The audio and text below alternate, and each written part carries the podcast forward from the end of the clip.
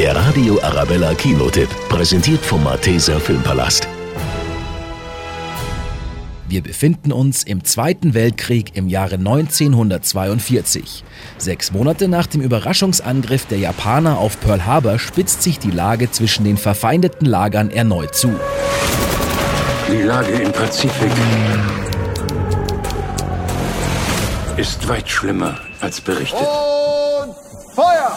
Das amerikanische Militär ist fest davon überzeugt, dass die Japaner die US-Aufklärungsbasis auf den Midway-Inseln einnehmen wollen. Einziger Ausweg, den Japanern eine Falle stellen und den Pazifik zurückgewinnen. Wir haben den Befehl anzugreifen.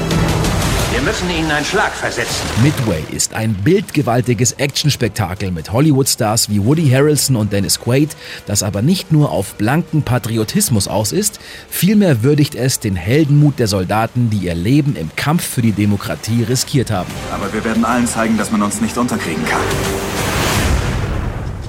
Der Radio Arabella Kinotipp, präsentiert von Hofbräu München, jetzt auch im Malteser Filmpalast.